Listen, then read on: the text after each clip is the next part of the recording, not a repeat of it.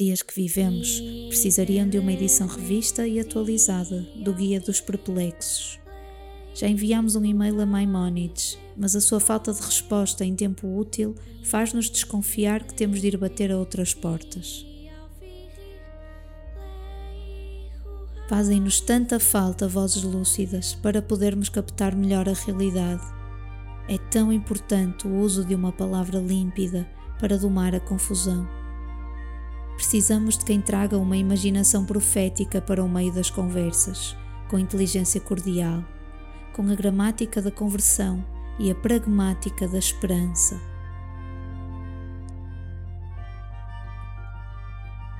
É sempre especial conhecer pessoas que, quando pensam, sabem unir muitos pontos.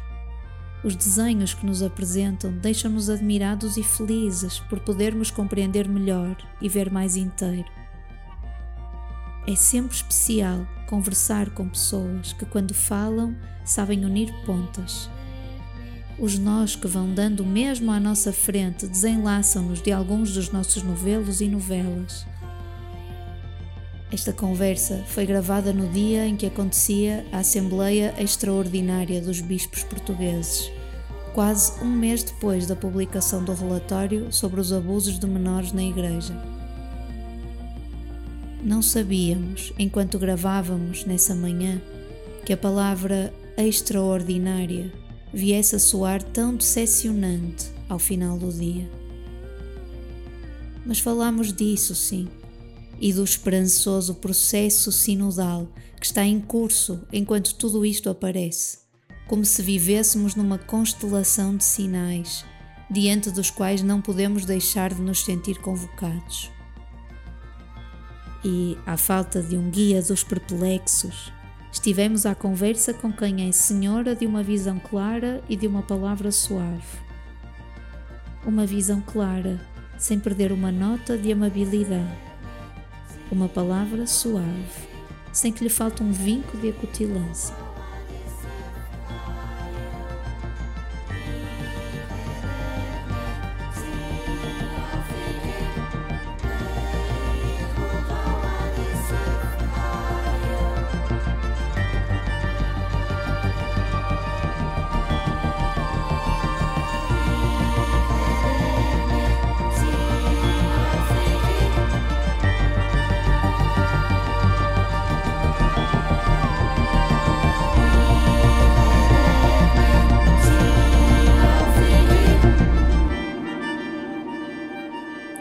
Obrigado, Cristina, por, por, por este pedaço de tempo que quer estar connosco e que pode estar connosco para estarmos um pouco à conversa.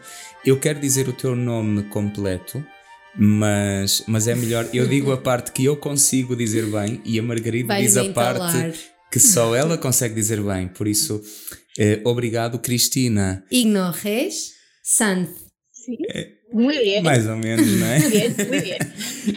E a Cristina, pois, é uma teóloga espanhola e tornou-se mais conhecida agora nossa aqui de Portugal, sobretudo desde, desde que foi chamada pelo Papa Francisco para estar muito envolvida e a dirigir algumas dimensões da, da Comissão do Sínodo que, que está em processo. E, e, e é, vai ser um prazer, de certeza, esta conversa, sobretudo a falar de coisas que nos, que nos entusiasmam a todos. Mas, primeira coisa, antes ainda de passar a palavra, eh, escolheste um símbolo que nos diz respeito, que é muito parecido com um objeto que a nossa anterior convidada também escolheu, depois explico-te. E hum, o objeto que escolheste serve de bisturi, serve de pincel, serve serve de dizer-se, serve para para chegar ao outro lado, serve para construir pontes e é um objeto que tem uma magia muito especial para coisa tão simples e pequena, mas depois tu, tu dizes o resto, porque é o teu objeto. Mas agora, Cristina, primeiro, muito obrigado por, por teres de novo, teres atendido ao nosso, ao nosso convite. E, e gostava muito, se, se podes, que começasse a conversar, pois diz de ti o que quiseres, mas começasse a conversar ou começássemos de uma palavra que nos é muito querida, uma palavra que é como um, um regalo, que é a palavra batismo. Sí, eh, muchas gracias por vuestra invitación, muy obrigada. Estou a aprender a falar portugués, mas minha pronúncia Uy, Prefiero hablar español y, y estoy de verdad eh, intentando aprender portugués. Y creo que lo conseguiré. Sí, hay una palabra que para mí es esencial, no solo en este proceso sinodal, que también, sino realmente es una palabra clave en la vida de todo cristiano, ¿no? que es el bautismo. El bautismo es, em, ya no es solo la puerta que nos abre, digamos, el hecho de la pertenencia a la iglesia, sino que es, realmente lo que nos identifica, lo que nos da nuestra identidad. Y por lo tanto es, eh, yo creo que es el centro, el núcleo. Y a la vez el bautismo nos da un lugar en la iglesia.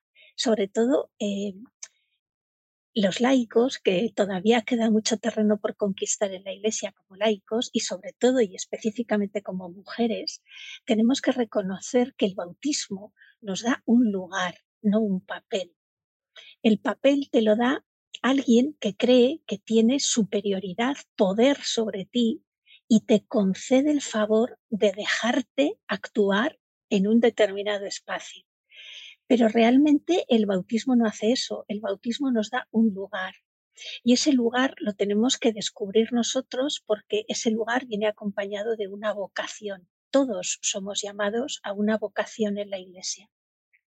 Por lo tanto, poder desempeñar, primero, llegar a reconocer cuál es ese lugar.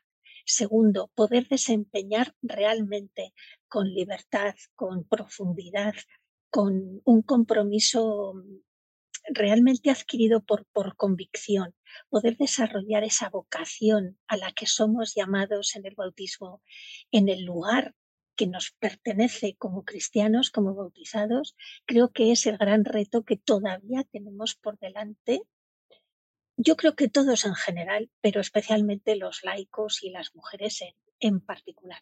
Y creo que es el gran reto a descubrir si en este proceso sinodal muchísimas personas pudieran redescubrir el valor del bautismo y quienes tenemos unas herramientas por, por estudios, por propia vocación, pudiéramos explicar realmente el bautismo de otra manera mucho más clara y mucho más convincente, yo creo que sería una gran conquista del sínodo de la sinodalidad.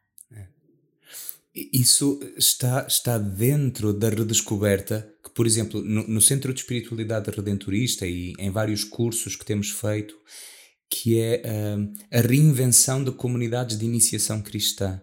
Nós perdemos a iniciação cristã e sem isso o batismo fica reduzido a um momento que nem chega a ser sacramental, ou, ou só numa teologia muito teórica é que chega a ser sacramental porque não chega a ser uma experiência vital de maneira nenhuma, nem antes, nem durante, nem depois. Então estamos a entregar um dom destes totalmente para a categoria de mistério, mas quase um mistério que quase chega, o confundimos com um mito. Mas esta redescoberta da iniciação cristã, eh, de cada um descobrir a sua vocação batismal, não sentes que é uma grande urgência agora das comunidades?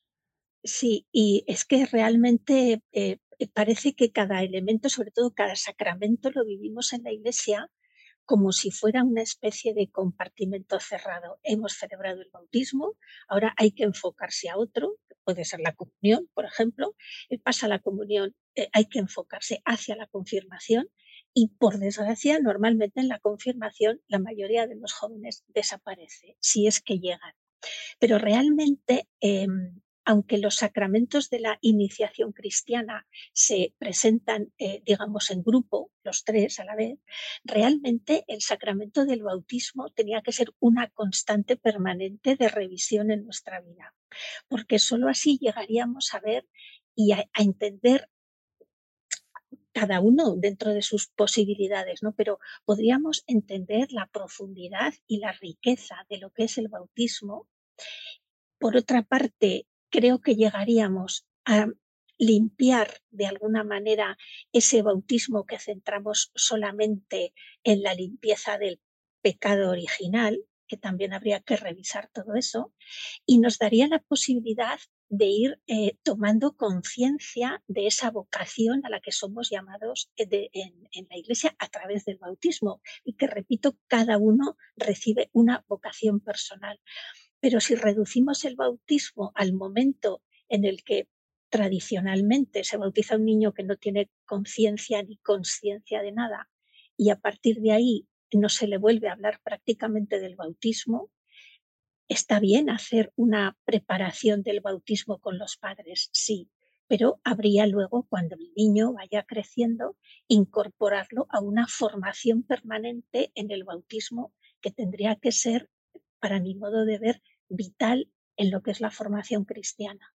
E mesmo nos nossos ritmos litúrgicos, já que temos entre os cristãos católicos, e não só, mas na, na grande tradição cristã, uma quarentena antes da Páscoa, para a Vigília Pascal, uma semana maior, então redescobrir o caráter catecumenal deste tempo e, e começar a, a curar um pouco um penitencial que, que, faz parte da vida, mas o penitencial que fica no lado folclórico, muitas vezes.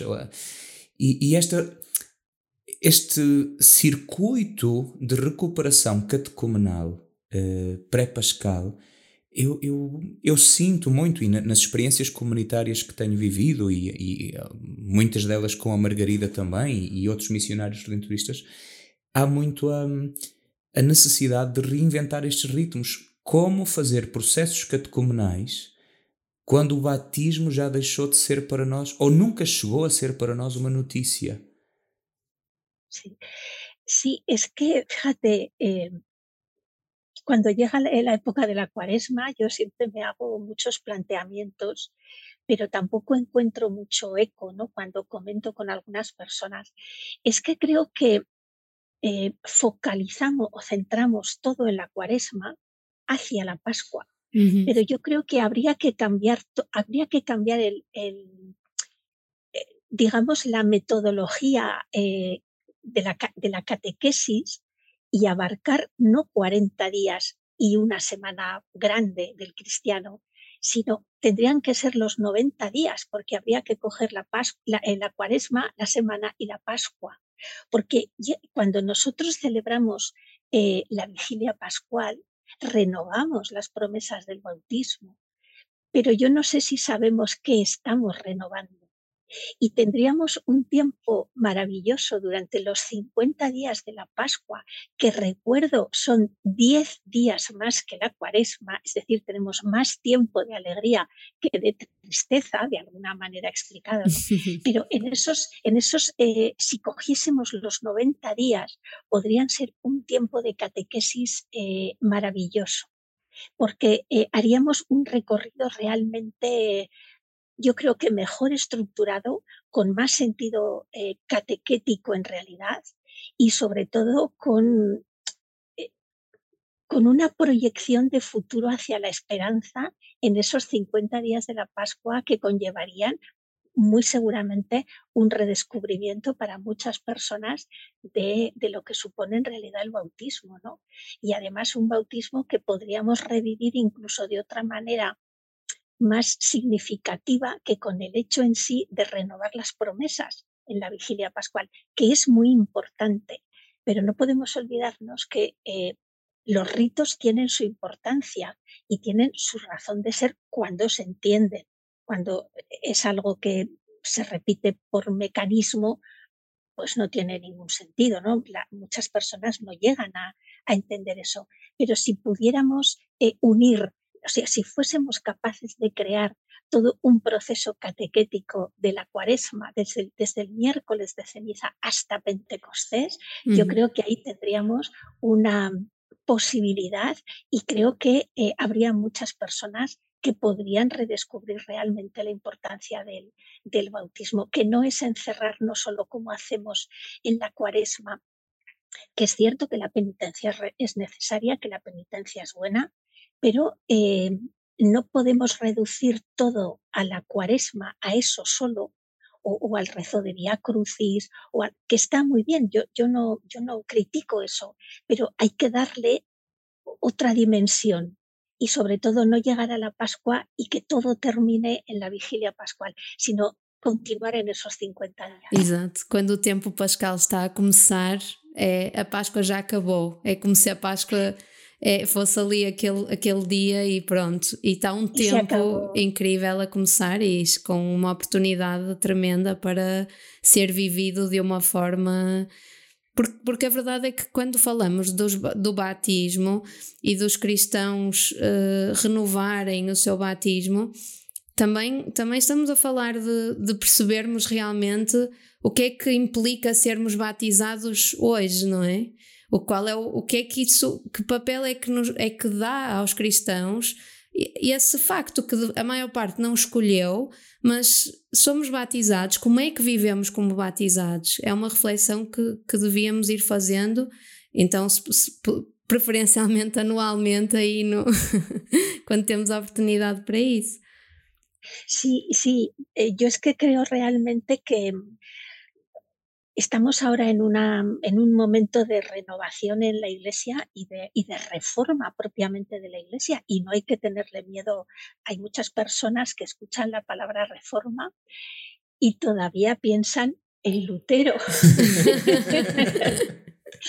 todavía piensa en el Lutero. Y no es cierto, quiero decir que, que, la reforma es algo que está recogido en la propia eclesiología del Concilio Vaticano II, que es donde estamos, eh, donde tenemos que, que beber ahora como fuente. Pero hay muchas personas que no entienden que en la reforma de la Iglesia tiene que primar sobre todo la persona y la persona tiene que saber por qué ha recibido un sacramento, qué conlleva ese sacramento, no a qué le obliga, porque en la sociedad en la que vivimos, el hablar en términos de obligación em, dificulta mucho la comunicación, sino hablar en términos de posibilidad. Es decir, todo em, el lenguaje nos sirve igual eh, el, portugués que el español o que cualquier otro idioma tienen una riqueza tremenda para darle la vuelta a las frases y hablar en positivo. Lo que hasta ahora hemos estado diciendo en negativo, lo podemos decir en positivo y por lo tanto ser mucho más atractivos para las personas que o bien por la razón que sea han vivido algo mecánicamente, han vivido un, cristianismo más mecánico o incluso más sociológico, pero incluso también para quienes hemos tenido la suerte o tenemos la suerte de haber hecho una opción de vida más profunda en el conocimiento de nuestra fe y yo creo que eso nos podría ayudar mucho. Eu até sublinho quando, quando começámos a conversar, uma das primeiras expressões que usaste foi O, porque não podemos entender apenas o batismo como porta de entrada, e isso não é só uma questão dos sacramentos como níveis, não é? Ou sequenciais, mas é também uma questão do movimento. Porque muitas vezes falamos do batismo como se fosse um vir de fora para dentro. Pois é. é um ficar dentro e é pensar o batismo como a grande dinâmica do espírito, o mergulho da vida o mergulho da, da, da, vida das pessoas e das comunidades em Cristo, que está em dinamismo pascal, que é um dinamismo de expansão e de abertura. E por isso, mergulhar, batizar a vida nele, é entrar num dinamismo de expansão, de ascensão em todas as direções. Então, o batismo, em vez de ser apenas ou a porta de entrada em primeiro lugar, é acima de tudo um lugar de expansão.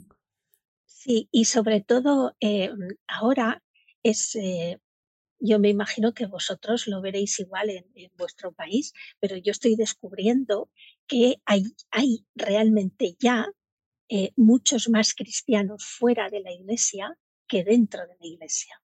Y por otra parte, hay muchas personas que se declaran no creyentes independientemente de que estén bautizadas o no, ellos se declaran no creyentes, pero realmente viven como creyentes lo que sucede es que son creyentes, pero no saben que creen, porque no han tenido una acogida o no han tenido un acompañamiento o no han tenido alguien que cuando empezaban a hablar, en lugar de escucharles, eh, les, les ponía en cuestión su manera de vivir, no su manera de creer, porque no se declaran creyentes.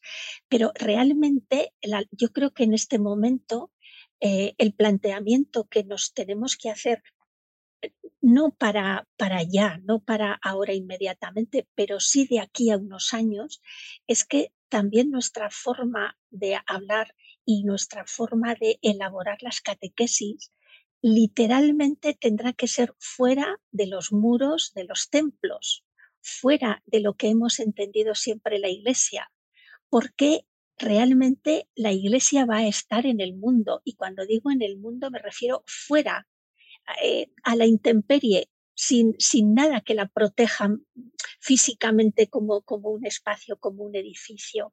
Y creo que eso es lo que tenemos que empezar a repensar en la propia manera de explicar el bautismo, ¿no? Que no, que es curioso porque además entra muy en la, no sé si emplear la palabra, pero en la lógica, digamos, de la evangelización de, Francisco, del Papa Francisco. Eh, Francisco nos está situando ante una paradoja tremenda, muy grande, que es la de la iglesia de puertas abiertas. Pero la iglesia de puertas abiertas eh, no es para esperar que la gente venga, que es lo que seguimos pensando muchas veces, sino para salir todos nosotros fuera y poder estar en contacto con ese mundo. Por lo tanto, creo que esa dinámica del bautismo que abre la puerta para entrar, pero no para que te quedes, sino para que salgas al mundo, es una clave de interpretación muy importante en este momento. Eu acho, eu eh, acho que foi preciosa a, a, imagem que o Papa Francisco deu quando falou do Sínodo e o propôs como um Cristo que está a bater à porta, mas do lado Sim. de dentro a dizer: abra uma porta que eu quero sair. Esta Sim. imagem é espantosa. E, e por isso, há, há, pouquinho, Cristina, falavas. Uh, deste momento de reforma, este câmbio que está a acontecer em termos de processo sinodal que é, é, é, um fruto do Concílio Vaticano II. E, e, tu sabes melhor que eu como havia muitas vezes a discussão um pouco teórica se era necessário um Concílio Vaticano III ou se era necessário era implementar o Concílio Vaticano II. Estamos a descobrir agora que há quem queira um Concílio de Trento II, mas isso seria outra história. Mas eh, eu lembro-me de ter lido em alguém, não, não, nem sei quem, que afinal o Papa Francisco enganou-nos a todos e o Sínodo está a ser o Concílio Vaticano III.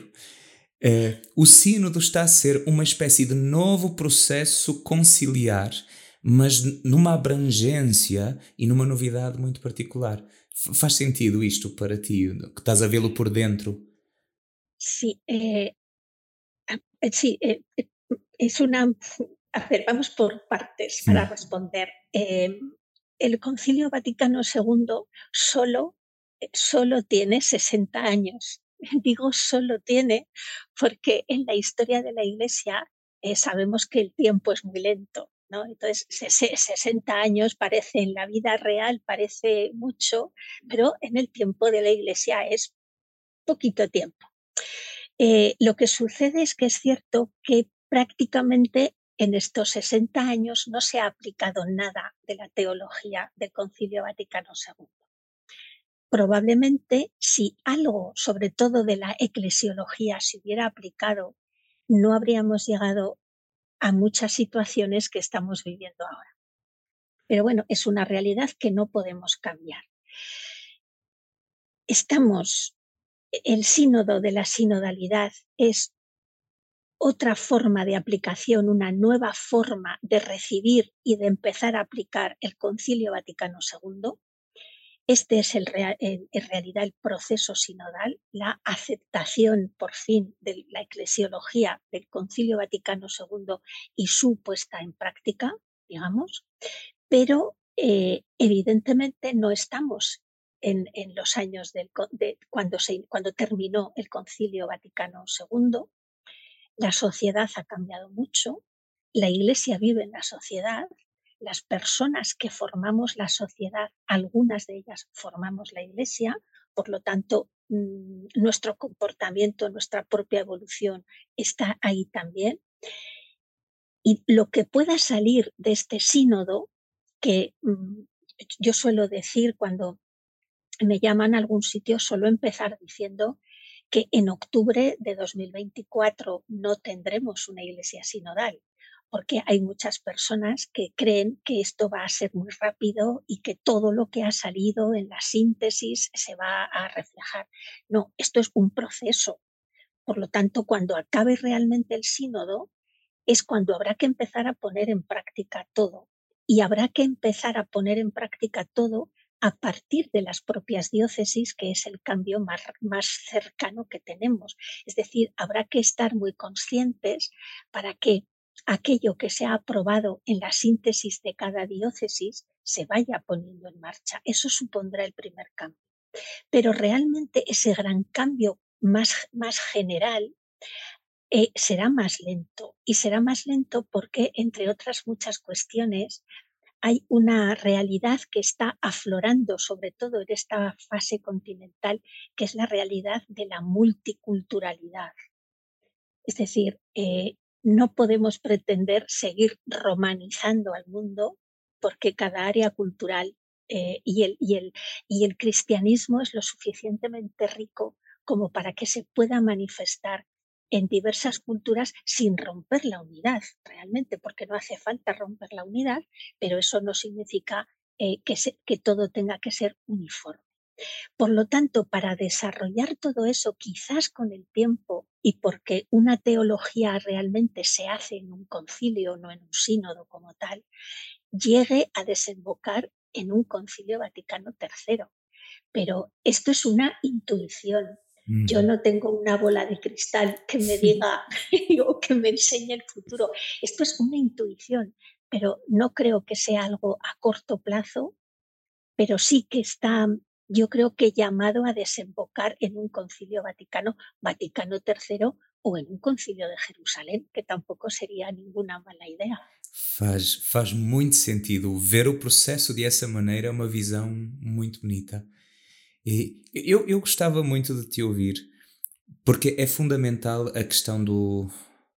Começamos pelo batismo, a dignidade da vocação batismal, que é o ponto comum e, e o chão eclesial. Nós, nós viramos isto tudo ao contrário, pusemos toda a força e centro do funcionamento eclesial no, no sacramento da ordem, e, e isto é uma, uma, uma é torcer de tal maneira uma coisa tão essencial que só pode dar mau resultado.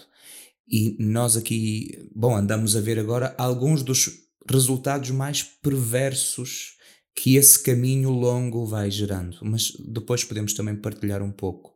Eu queria ir ainda um pouco antes, nesta questão batismal, laical e particularmente do lugar da Igreja como construtora, criadora do tecido eclesial e da, do ser eclesial. Abre-nos, por favor, a porta, abre-nos a capa e um pouco do livro, um livro que, te, que, tu escreveste e que tem um título muito sugestivo, que não deixa dúvidas. O título do teu livro é Eu no quiero ser sacerdote. esta é a capa, este é o título do livro. Não quero ser sacerdote.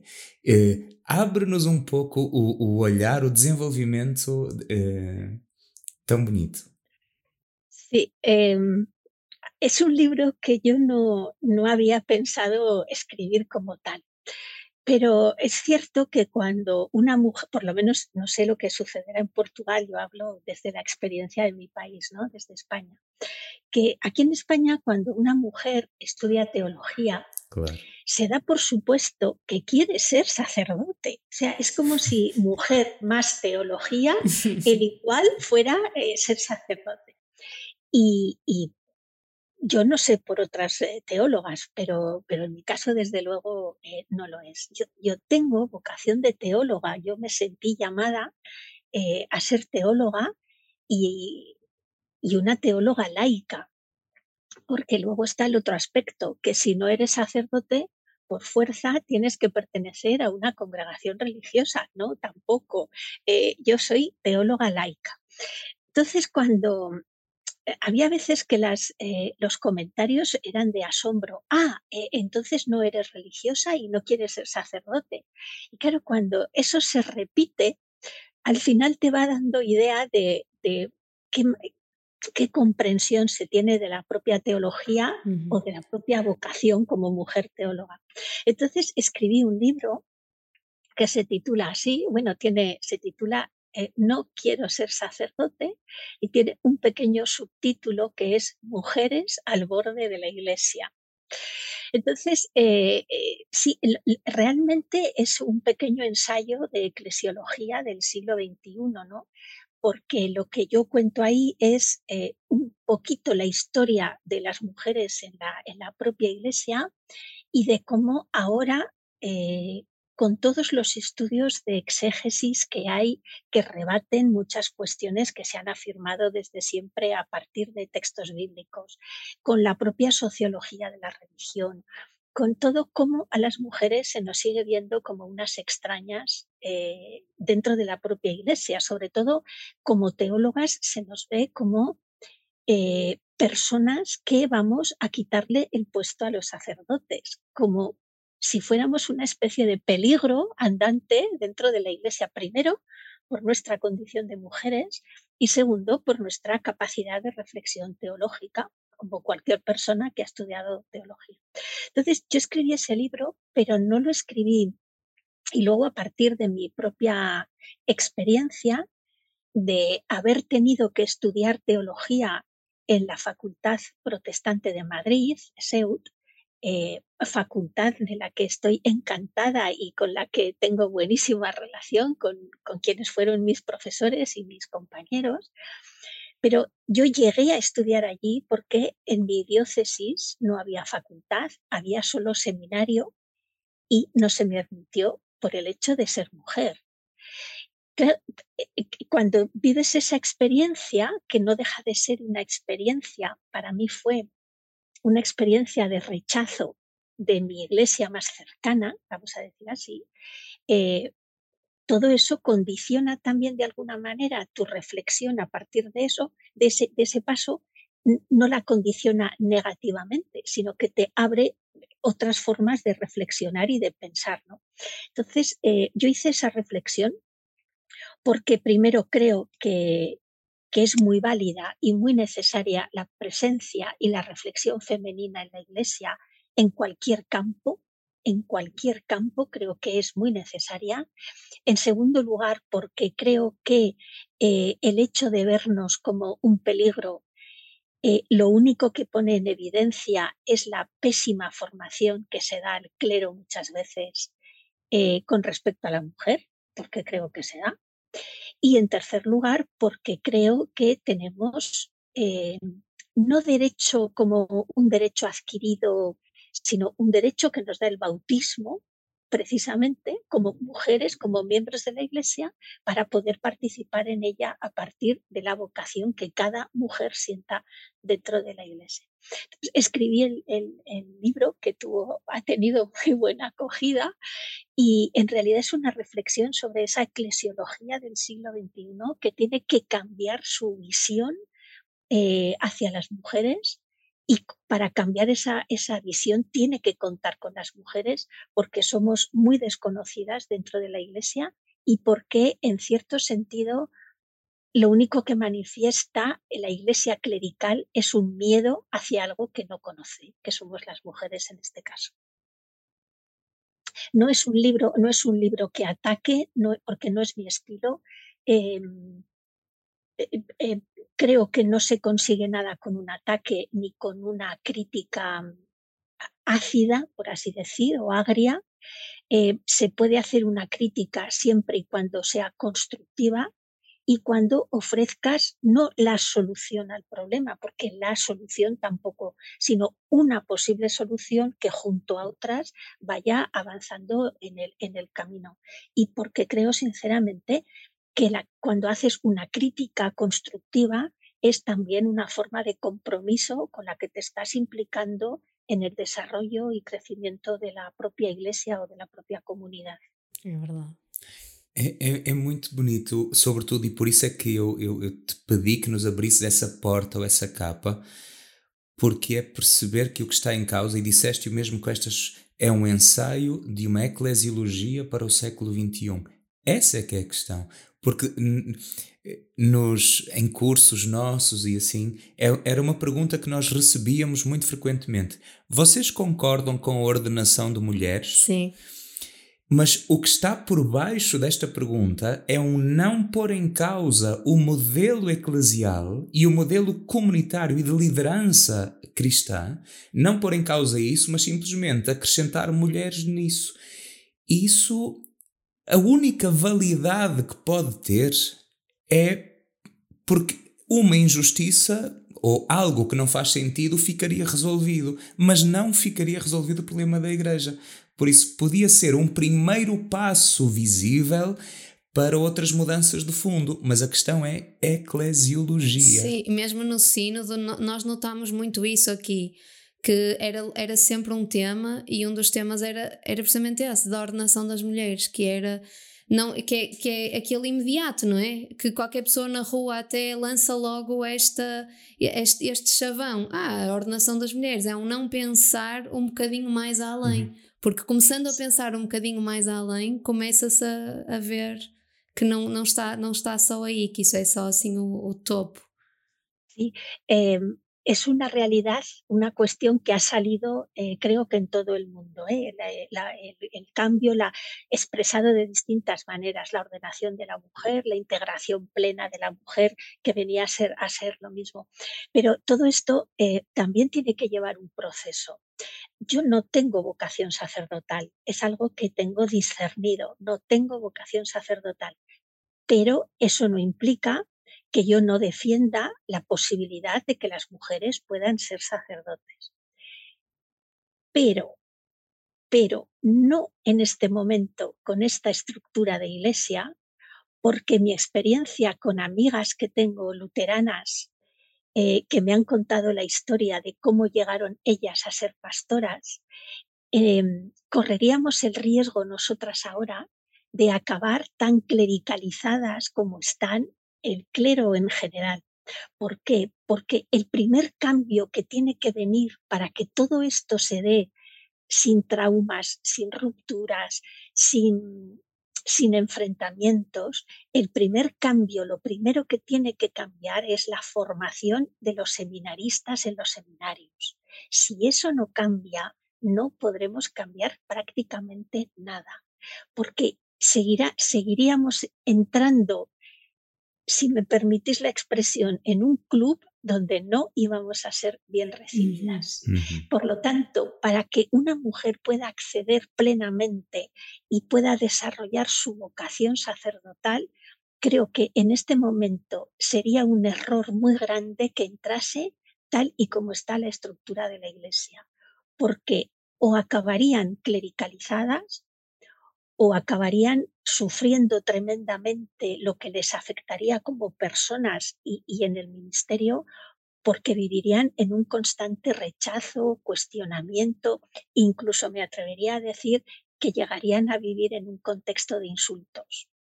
Y por lo tanto, creo que eh, lo que expresan las personas o lo que han expresado muchas personas en la primera fase del sínodo es muy válido, pero han expresado, digamos, porque a lo mejor sus herramientas no, no, ellos no tienen unas herramientas para hacer este proceso, digamos, eh, ellos eh, han expresado la parte final de un proceso.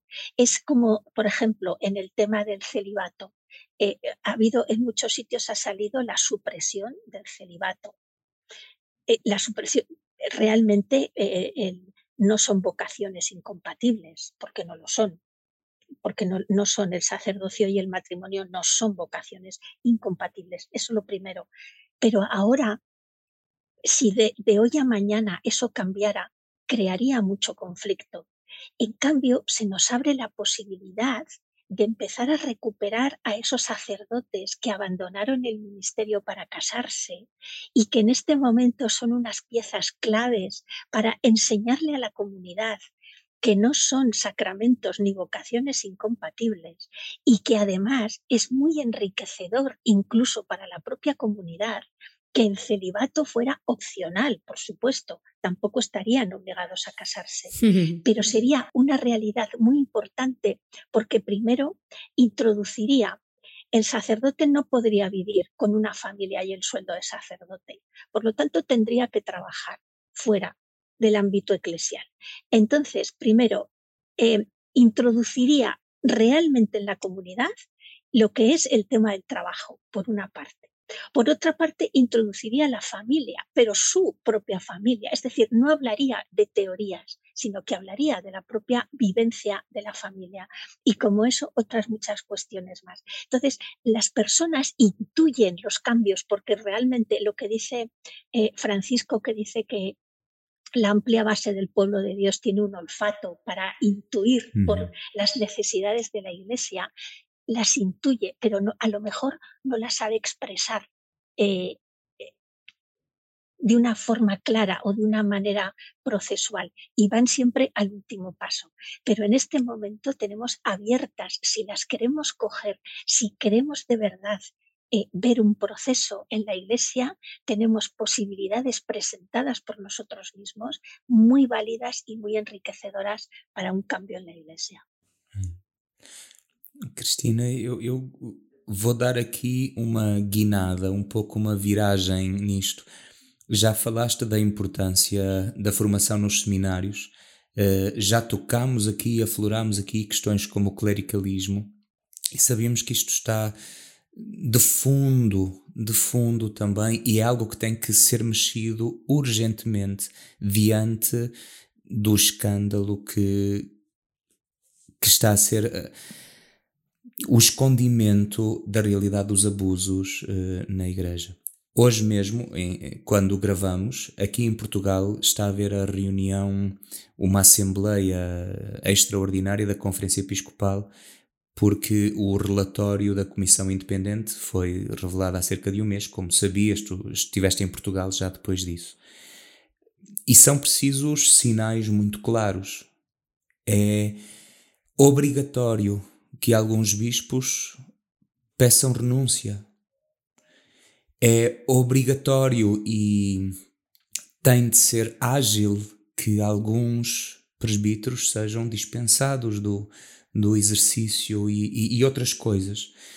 É obrigatório criar caminhos concretos reais de acolhimento, escuta às vítimas, de reparação ou de bálsamo onde é possível e onde as pessoas vítimas o queiram, claro. É preciso fazer. É preciso dar passos concretos, é preciso mudar drasticamente a formação dos seminários, os ambientes encapsulados, tudo isto. Como é que tu, tu, tu, tens, evidentemente, refletido muito esta questão também? Partilha um pouco connosco, quer dizer, neste, neste ambiente são sempre situações muito duras, uh, termos que dar de caras com a nossa vergonha. Sí, realmente el tema de los abusos no es un tema portugués, español o italiano, es un, es un tema eclesial. Y esta vez utilizo la palabra eclesial a conciencia, porque todos estamos implicados ya. Antes había personas que eran los mm, abusadores y agresores, porque creo que los términos no son iguales. No es lo mismo abusar que agredir realmente.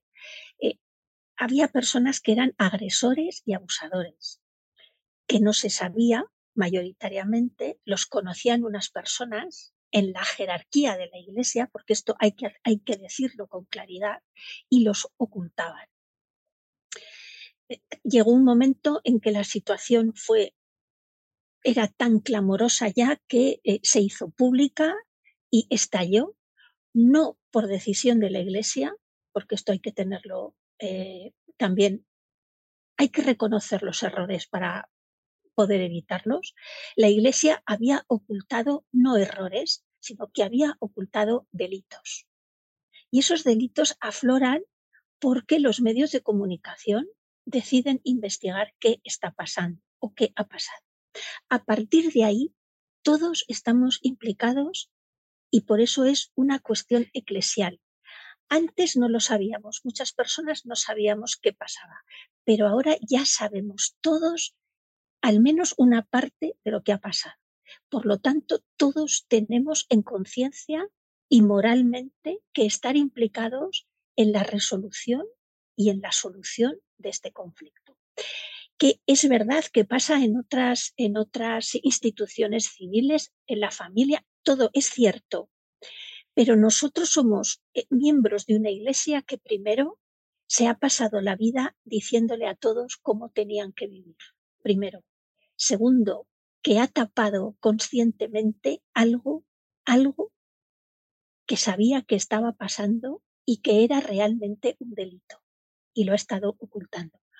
Por lo tanto, a partir de que ya todos lo sabemos, todos tenemos que estar implicados en aportar al menos y exigir por propia coherencia cristiana un comportamiento que hasta ahora no se ha dado.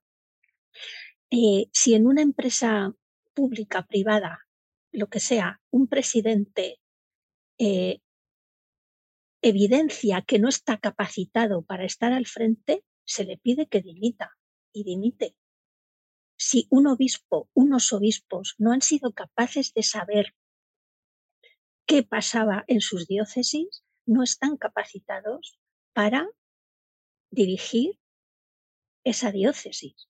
Por lo tanto, hay que aceptar lo que está pasando. Y, por supuesto, cambiar la formación en los seminarios. No toda la formación estaba, eh, la formación no es que estuviera encaminada a eso, pero hay una falta de formación tremenda en todo lo que es cuestión eh, de, la realidad psicoafectivo-sexual en los seminarios. Eso casi no eso no se trata. La inteligencia emocional no se trata. Y todas en la vida estamos en, en, hay momentos en los que nos van a pasar cosas y necesitamos tener esa formación. Pero también hay que saber por qué fallaban y por qué nadie detectaba que esas personas serían capaces de hacer eso en un momento determinado de sus vidas. Probablemente en los años 40 nadie pensaba en estas cosas, pero en los años 80 ya estábamos lo suficiente familiarizados con cuestiones psicológicas como para detectar determinados problemas. Acabamos de asistir a, algo que nos ha dejado a todos, yo creo que perplejos, ¿no? Como es, por ejemplo, el caso Rubnik. El caso Rubnik, por ejemplo, eh, que eh, es que este señor empezó a hacer lo que hizo al año de estar ordenado. Es decir, es que no había manifestado nada antes, eh, no había nada que evidenciara, porque el caso Rumnik, yo creo que aunque se intenta suavizar, no suavizar, pero al menos no hablar en exceso, yo creo que se acabará convirtiendo en un caso paradigmático por lo que por las formas que, ha empleado él, por las explicaciones con las que él captaba a las, a las víctimas y por otra serie de cuestiones que probablemente irán apareciendo. Él o el caso de Anatrela, que me da igual, que es que encima Anatrela era un, un psicoterapeuta que abusaba de las víctimas en la consulta. Quiero decir, es, es, un tema que yo creo que ni en las, en las peores imaginaciones de un escritor se le ocurriría llegar a escribir esto porque sería algo como inconcebible. Y luego, por otra serie, y luego hay una razón que a mí me parece que es que no intentar ocultarlo ya, ya no se puede ocultar. Es tan grave que ya no se puede ocultar. Pero ojo, no centrarnos solamente en el abuso sexual a niños. El problema es el abuso de poder. Mm, fonte. Ese, ese, esa es la raíz auténtica, ¿no? Y es una raíz que cuando, cuando, cuando sale, digamos, cuando aflora, tiene muchas ramas. Una de ellas, la peor, por supuesto, puede ser el abuso, de, el abuso sexual a niños o, a personas vulnerables, independientemente de que sean más o menos adultos. No nos vamos a meter ahí. Pero también hay otra serie de abusos que hay que tener en cuenta y de los que todavía no se está hablando mucho que es el abuso a las religiosas, por ejemplo. Que esa es una realidad que cuando aflore en África nos vamos a escandalizar, porque lo de África todavía no se sabe. Mejor dicho, se sabe, pero no aflora todavía con la fuerza que tiene que aflorar. La cuestión de los abusos es la cuestión que o abordamos realmente en toda su fuerza, pero por parte de todos, desde una opción bautismal, volvemos otra vez al bautismo, desde una opción de coherencia bautismal, si pertenecemos, lo somos con todas las consecuencias, pero si no nos tomamos muy en serio la cuestión de los abusos, la cuestión de los abusos acabará con nosotros. Eso es algo que cuesta mucho mm, aceptar, que no gusta que se diga, pero realmente es eh, el tema que en este momento eh, tiene, tendría que tener la prioridad absoluta. Incluso en el propio sínodo tendría que ser un tema de primera línea. Porque una iglesia sinodal, una característica de la sinodalidad es la transparencia si, empezamos a, caminar hacia una iglesia sinodal y empezamos a crecer como una iglesia sinodal arrastrando el lastre de los abusos, no conseguiremos, porque no tendremos credibilidad. ¿Qué credibilidad vamos a tener si estamos, si seguimos ocultando y seguimos ocultando muchos casos? Por lo tanto, hay que plantearse y luego, em, luego pensar que no es solamente una cuestión de los obispos, que es, eh, eh, digamos, en la, en la diócesis eh, la figura del obispo es vital, pero en la cuestión de los abusos hay muchos dicasterios vaticanos que también están implicados. Por lo tanto, ¿qué pasa en esos dicasterios vaticanos cuando muchas veces no prosperan determinadas denuncias o muchos avisos no se llegan a considerar en serio? Es decir, somos cristianos para lo bueno y para lo malo. Y en este momento nos toca asumir una de las peores caras de la Iglesia y en este momento todos somos responsables de que eso tenga que cambiar y hay que pedir, exigir una transparencia total en todos los ámbitos, seminarios, formación de, casas de religiosos y religiosas, evidentemente, eh, obispos y curias diocesanas, pero también en la curia vaticana. É, eu, eu, eu agradeço-te muito essas notas, porque uma das, das perguntas que anda aqui no ar e anda em, comunidades cristãs, onde, onde eu vou crescendo também na fé, é o que é que nós podemos fazer? As pequenas comunidades cristãs, os leigos de base, os, os cristãos que escutam a palavra, que celebram à volta da mesa, que se sentem alguns deles profundamente escandalizados com isto e envergonhados de ser igreja, e, e, e perguntando-se, mas eu vou dizer nós uhum. numa situação destas, eu digo nós, e, e, eu faço parte deste nós, e isto é, é muito doloroso, é um, é um momento de facto de pormos as perguntas todas em cima da mesa. E, e esta implicação, que em algumas de alguma maneira também tem de ser uma, uma, uma implicância, quer dizer, implicar mesmo, exigir mudanças. Sim sérias mesmo. E, e também porque, de facto, esta, isto que o Rui diz, de, de falar de nós, porque vemos que acontece muito naturalmente na sociedade uh, aquilo que também já falavas há bocadinho. Gente que se diz cristão, mas que não se identifica com a instituição da igreja, não é? Mas, uh, portanto, como é que, como é que como é que isto fica numa altura destas? Ainda cada vez mais o buraco é maior porque, porque se descobrem estas coisas e de facto é uma é o momento para não ficar nada debaixo do tapete, nem naquela gaveta onde a gente mete o lixo para mais tarde ir daqui a, daqui a uns tempos deitar fora. Agora, agora é o momento de pôr tudo cá fora, porque senão, porque se no momento já de fragilidade enorme em que se está a ver tudo isto, se, se, se mais tarde se descobre que ainda assim se deixaram coisas encobertas voluntariamente, então isto é, é tremendo, não é? Uma falsidade de, de todo tamanho. Eh, sí, es cierto. Y la implicación tiene que ser total, aunque nos duela el tener que decir nosotros. Sí. Y, y, yo creo que en el nosotros también está una manera de implicarse favorablemente con las víctimas, uh -huh. porque las víctimas eh, es decir, manifestarnos de una forma neutral, vamos a decir, yo no estuve implicado directamente, yo no sabía nada, es darle en cierto modo ventajas al agresor y al encubridor, uh -huh. porque no estás apoyando directamente a las víctimas.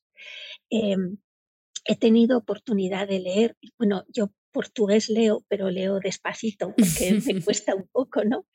Pero, pero eh, he leído ya prácticamente todo el relatorio de la comisión de vuestro país y os confieso que ha habido páginas en las que he llorado.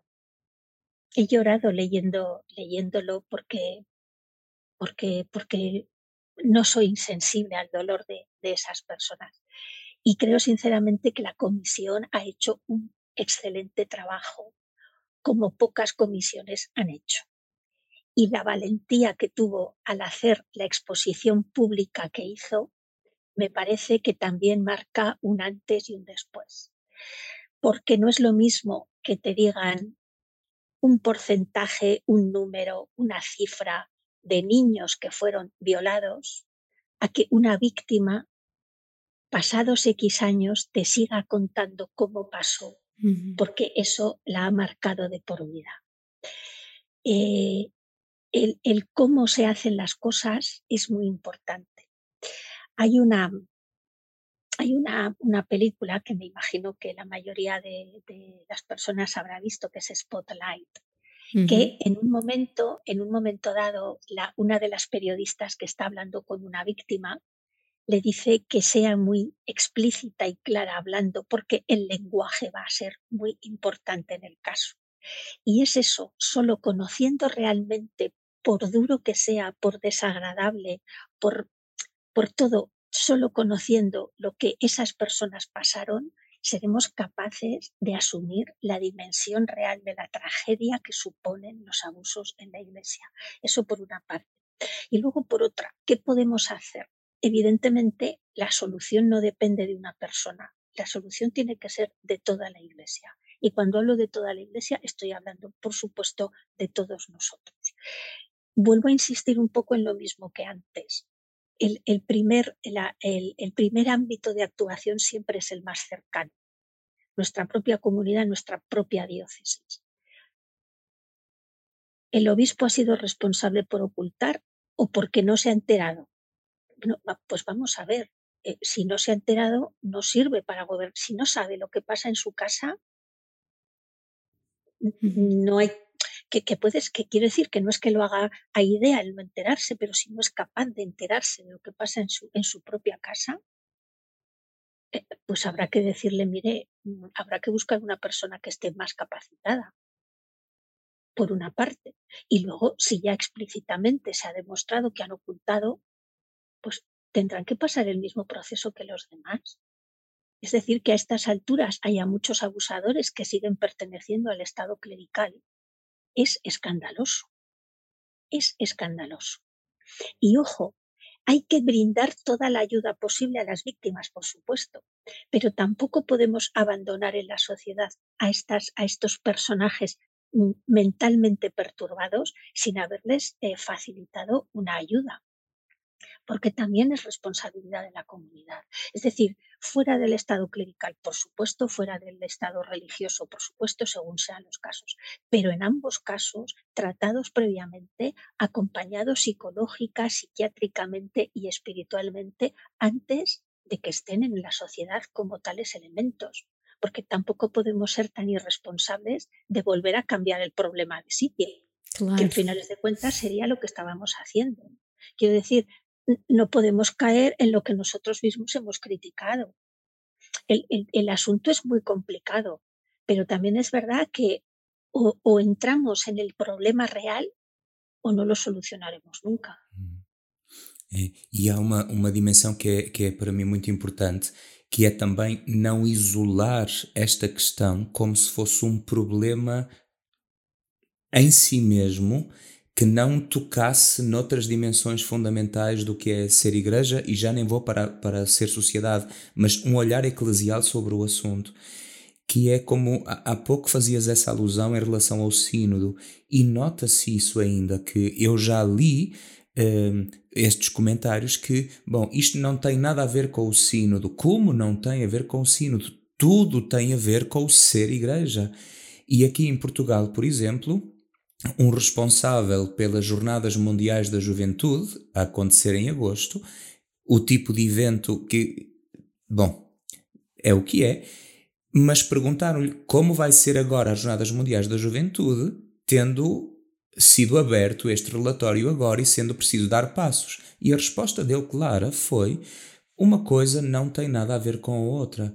Mas como não? E este achar que identificar um problema é isolá-lo e separá-lo de tudo o resto e achar que isto não põe em causa uma eclesiologia de fundo. Uh, acho que ainda não ter percebido de facto o emaranhado de, da questão dos abusos. Sí, sí, es verdad. Y a ver, el tema de los abusos un, un, un tema aislado, es un tema eclesial que por lo tanto eh, eh, implica y afecta a todo lo que sea eclesial. Mm, da igual que sea un acontecimiento puntual, que sea la realidad cotidiana. Afecta a toda la iglesia en general, a toda la comunidad eclesial. Y da lo mismo que sea de Estados Unidos, de Irlanda, de Portugal, de Italia o de Sudáfrica. Es la comunidad eclesial. Por lo tanto, afecta a todo. En, em, eso por una parte. Em, hay que tener una cuestión em, también muy presente. No todos los sacerdotes ni son, ni han sido, ni serán, ni serán pederastas o abusadores o agresores. Y ahora hay una buena parte de los sacerdotes que se sienten afectados porque son injustamente tratados. Y eso también es algo a tener en cuenta porque tampoco podemos ayudar a extender la idea de que todos son iguales. No, no todos son iguales. Por eso es muy importante señalar a los que lo son realmente y a quienes han ayudado a encubrir esto, porque no todos lo son. Y es muy importante porque yo conozco sacerdotes que lo están pasando realmente mal en muchos países por esta eh, situación, porque se ven tratados como unos más y porque se ven eh, condicionados realmente en su trabajo como unos más de los muchos, por desgracia, porque son muchos los que han actuado de esta manera o los que han encubierto de esta manera. Pero es cierto que afecta a todo y una JMJ no puede pasar por, eh, por, encima de este tema como si no pasara nada y el sínodo no puede pasar ni debe pasar como si esta realidad no existiera. Hace pues creo que pudo ser hace dos meses, tres como mucho, em, Hans Zollner, el máximo responsable de, los, de la lucha antiabusos en el Vaticano, y un periodista, Massimo Fagioli, escribieron un artículo que realmente es eh, impresionante. Yo os animo a que lo busquéis por internet, con que pongáis estos dos nombres, Hans Zollner más Massimo Fagioli, eh, Abuso Sínodo, creo que si lo pones entre comillas se abre en el, primer, en el primer enlace, y hacían una reflexión precisamente sobre la realidad de los abusos y cómo el sínodo no ha abordado esta, esta realidad desde el primer día abiertamente y en profundidad. Eh, vuelvo a repetir, si no nos tomamos muy en serio la realidad de los abusos, la realidad de los abusos se nos llevará por delante de aquí a no mucho tiempo. Vamos ver os passos que vão sendo dados aqui e de outras maneiras te vão chegando também e, e, quem sabe nós até conversamos daqui a uns tempos e, e vamos partilhando um pouco também. Neste, neste momento, Cristina, gostava de te pedir que nos dissesses qual foi o objeto que nós te propusemos, ou que nós te propusemos, não, que nós dissemos escolhe para te dizeres, e se estás a usá-lo neste momento para algo mais sistemático ou de fundo, mas tu já nos dizes.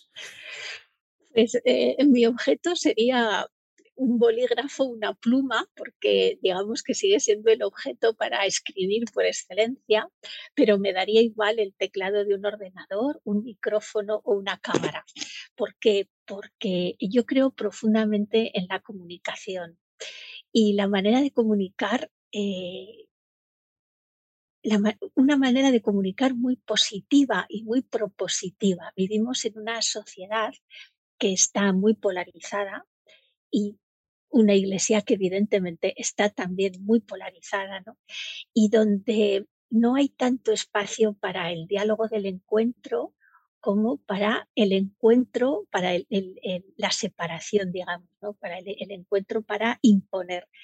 Y creo que eso no es bueno. Yo eh, soy una enamorada del encuentro para el diálogo, de las posibilidades que da la palabra escrita, pronunciada o visualizada, me da lo mismo, pero creo sinceramente que eh, vivimos en un momento en el que la comunicación es clave, pero sobre todo la buena comunicación y la manera de comunicar es todavía mucho más clave en las relaciones humanas gracias a los medios que tenemos pues para para poder encontrarnos estando a, muchos kilómetros de, distancia, a veces incluso en continentes diferentes. Eh, creo muy positivamente en esa comunicación y por eso mi objeto era un, bolígrafo, una pluma representando un poco todos los medios que tenemos ahora de, para comunicarnos, los medios de comunicación, pero por, por, resaltar, digamos, ese elemento más primario que tuvimos en un tiempo que fueron los bolígrafos o las plumas, aunque ahora los utilicemos menos porque utilizamos más los, ordenadores. Pero creo profundamente en una buena comunicación, en una manera de comunicar que sea positiva, que sea una manera de comunicar encuentro, solución, eh, diálogo y creo que con eso me siento muy identificada. Una caneta Aqui em, em, português dizemos uma caneta, um bolígrafo sim. pluma. sim, a pluma, sim. E olha, já, já vai longa a nossa conversa, mas eu, eu não resisto ainda a pedir-te uma pequenina coisa. Tu disseste há pouco, usaste uma expressão que, que eu vou guardar, que é eu senti, senti-me chamada à vocação de teóloga. A teologia como vocação é um, é um novo olhar sobre esta arte uh, da teologia. Eu imagino que tenhas ouvido já muitas vezes a pergunta: mas para que é que isso serve? Mas afinal, o que é que tu fazes e para que é que serve o que é que tu fazes? Um, porque quando a teologia está associada a, a, uma função dentro do instituto religioso, ou uma função clerical, fica, fica subordinada a alguma coisa. Parece que a pergunta nem existe, mas quando vives num, num, numa condição de liberdade laical um, e vives a vocação de teóloga, uh, que, o que é que a teologia oferece e só a teologia pode oferecer ao mundo? Es una buena pregunta que hay. Algunas no te creas que no, la hacen muchas veces, ¿eh? no, a mí por lo menos no me la hacen muchas veces. No, es una buena pregunta porque, mira, eh, cuando un laico o una laica hacemos teología, hacemos eh, teología en cualquier momento del día, valga un poco la expresión.